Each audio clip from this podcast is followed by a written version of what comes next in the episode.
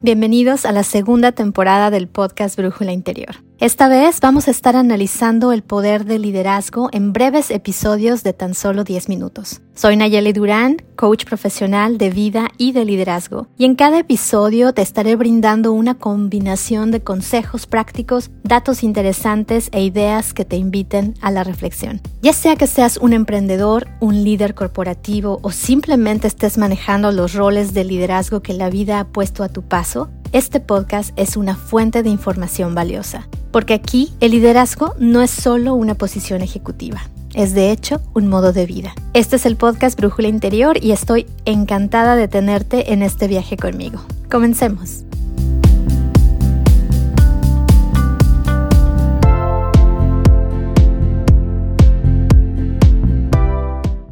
Una de las cosas que más me gusta de ser coach es la oportunidad que tengo de conocer a personas de diferentes orígenes, industrias, nacionalidades y culturas. Esta exposición me ha brindado una perspectiva más amplia sobre cómo los líderes operan y perciben sus roles en diferentes contextos.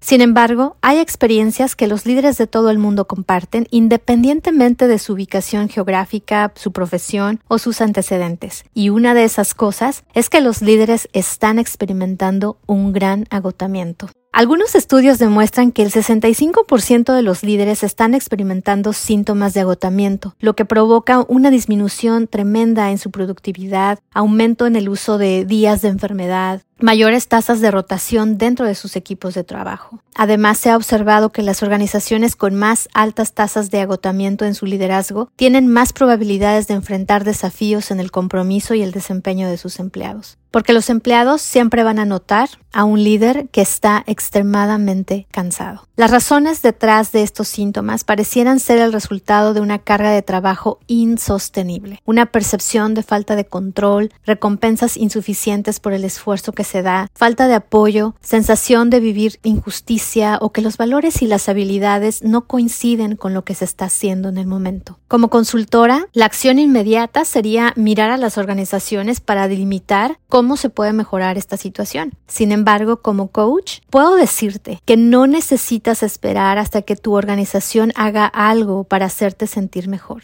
Las respuestas que buscas y la salida de una vida de insatisfacción y agotamiento profesional están a tu alcance y se construye mediante pequeñas decisiones. Si estás pasando por algo como esto, es posible que tengas preguntas como, ok, ¿cómo lo puedo parar? ¿Cómo puedo mejorar esta situación? ¿Qué es realmente lo que estoy haciendo mal? Y es posible que te hayan llegado emociones como la culpa, el resentimiento, la frustración, tristeza o inclusive el sentirte indiferente o el adormecimiento emocional. Llega un momento en que un líder necesita pausar y aceptar que también necesita ser guiado y ayudado.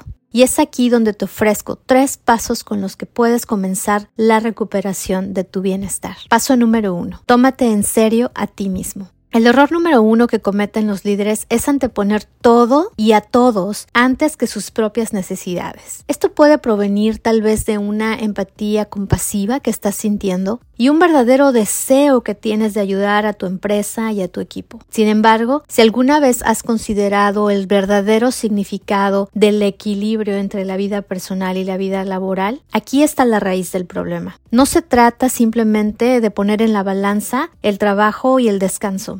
Tal vez lo que hayas pasado por alto es que el equilibrio se encuentra entre lo que das a los demás y lo que te das a ti mismo. Y voy a repetir esto porque es muy importante. ¿Cuánto estás dando a los demás y cuánto te estás dando a ti mismo? Ahí reside el equilibrio de tu bienestar. Cuando digo tómate en serio a ti mismo, me refiero a poner tu nombre en una agenda, en tu calendario y respetar las citas que haces contigo mismo. Trata de que estos compromisos tengan la misma importancia y les des la misma reverencia como lo harías cuando tienes una reunión con tu jefe o tienes ya una cita médica. Deja de hacer a un lado compromisos que tenías contigo mismo o incluso para disfrutar con otros cuando algo del trabajo llegue a tu agenda o a tu atención. Considera agregar a tu día momentos de reflexión o momentos de descanso reparador. Pueden ser tan sencillos como el saborear lentamente tu té o tu café. Respeta tu hora de comida, absteniéndote de programar o aceptar reuniones que impidan tu capacidad de comer tranquilamente. Recuerda, si no priorizas tu tiempo y tus necesidades, nadie más lo hará tampoco. Paso número 2. Ponle atención a tu narrativa. ¿Qué me dirías si te pregunto por qué te has permitido trabajar largas horas y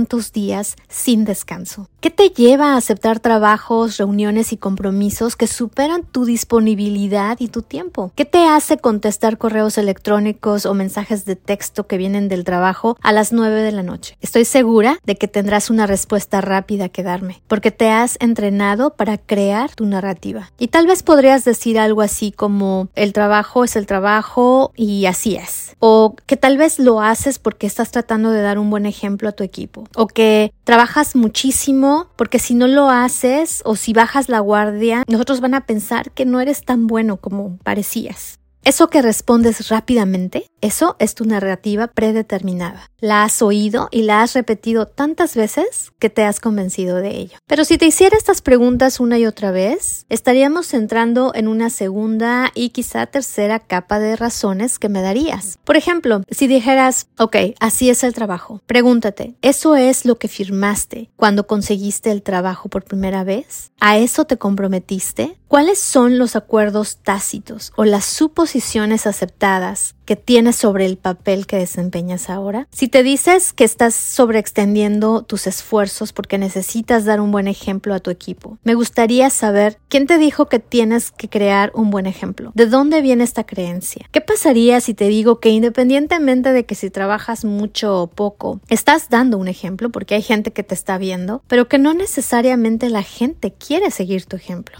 ¿Qué es lo que te está llevando a renunciar a la satisfacción y a tu propio bienestar? Según tu narrativa, ¿debes hacer las cosas o quieres y eliges hacer las cosas?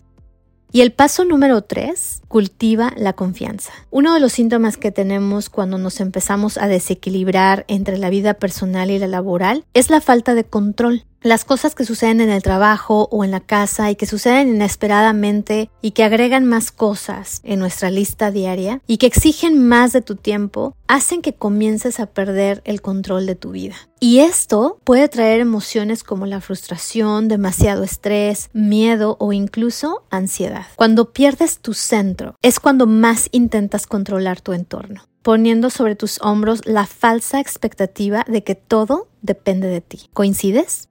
Si es así, te invito a que te apoyes en tres principios. Principio número uno, confía en ti mismo y confía en que si no puedes hacer todo lo que se espera de ti, te tienes a ti mismo, que puedes gestionarlo, puedes aprender de tus errores y que siempre saldrás de cualquier situación habiendo aprendido algo más. Segundo principio, confía en los demás. Asegúrate de que tengas una red de apoyo. A veces nuestra red de apoyo parece más solo una sola cuerda, pero sea quien sea en quien confíes, déjalo entrar a tu vida, pide ayuda cuando la necesites o acepta la ayuda que otros te ofrecen. Sobre este mismo principio te digo, confía en que otros resolver las cosas. No necesitas ser tú el salvador, la persona que siempre soluciona o el dador constante. Confía en que tu gente, tu equipo, tu empresa puede sacar los problemas adelante y que si se equivocan, confía en que tienen la capacidad de encontrar soluciones de la misma manera que tú eres capaz. Esto te llevará de ser un líder controlador a ser un mentor para tu equipo. Y el tercer principio es el recordatorio de que todos, pero especialmente tú, necesitan tener algo más en que apoyarse. En la primera temporada de este podcast creé un episodio llamado La luz en mis tiempos más oscuros. Creo que es el episodio número 3. Ahí te comparto cómo la espiritualidad fue clave y me salvó en momentos de gran estrés y agotamiento extremo. La espiritualidad puede cultivarse mediante diferentes cosas, desde caminar en silencio en un parque hasta meditar, rezar u orar incluso bailar, hacer yoga, cualquier cosa que te conecte con alguien superior y más grande que nosotros, como el universo y su energía. Y la espiritualidad te ayudará a tener un espacio en el que puedas rendirte. Y esa es la forma llena de paz y segura de vivir en una vida en la que confías.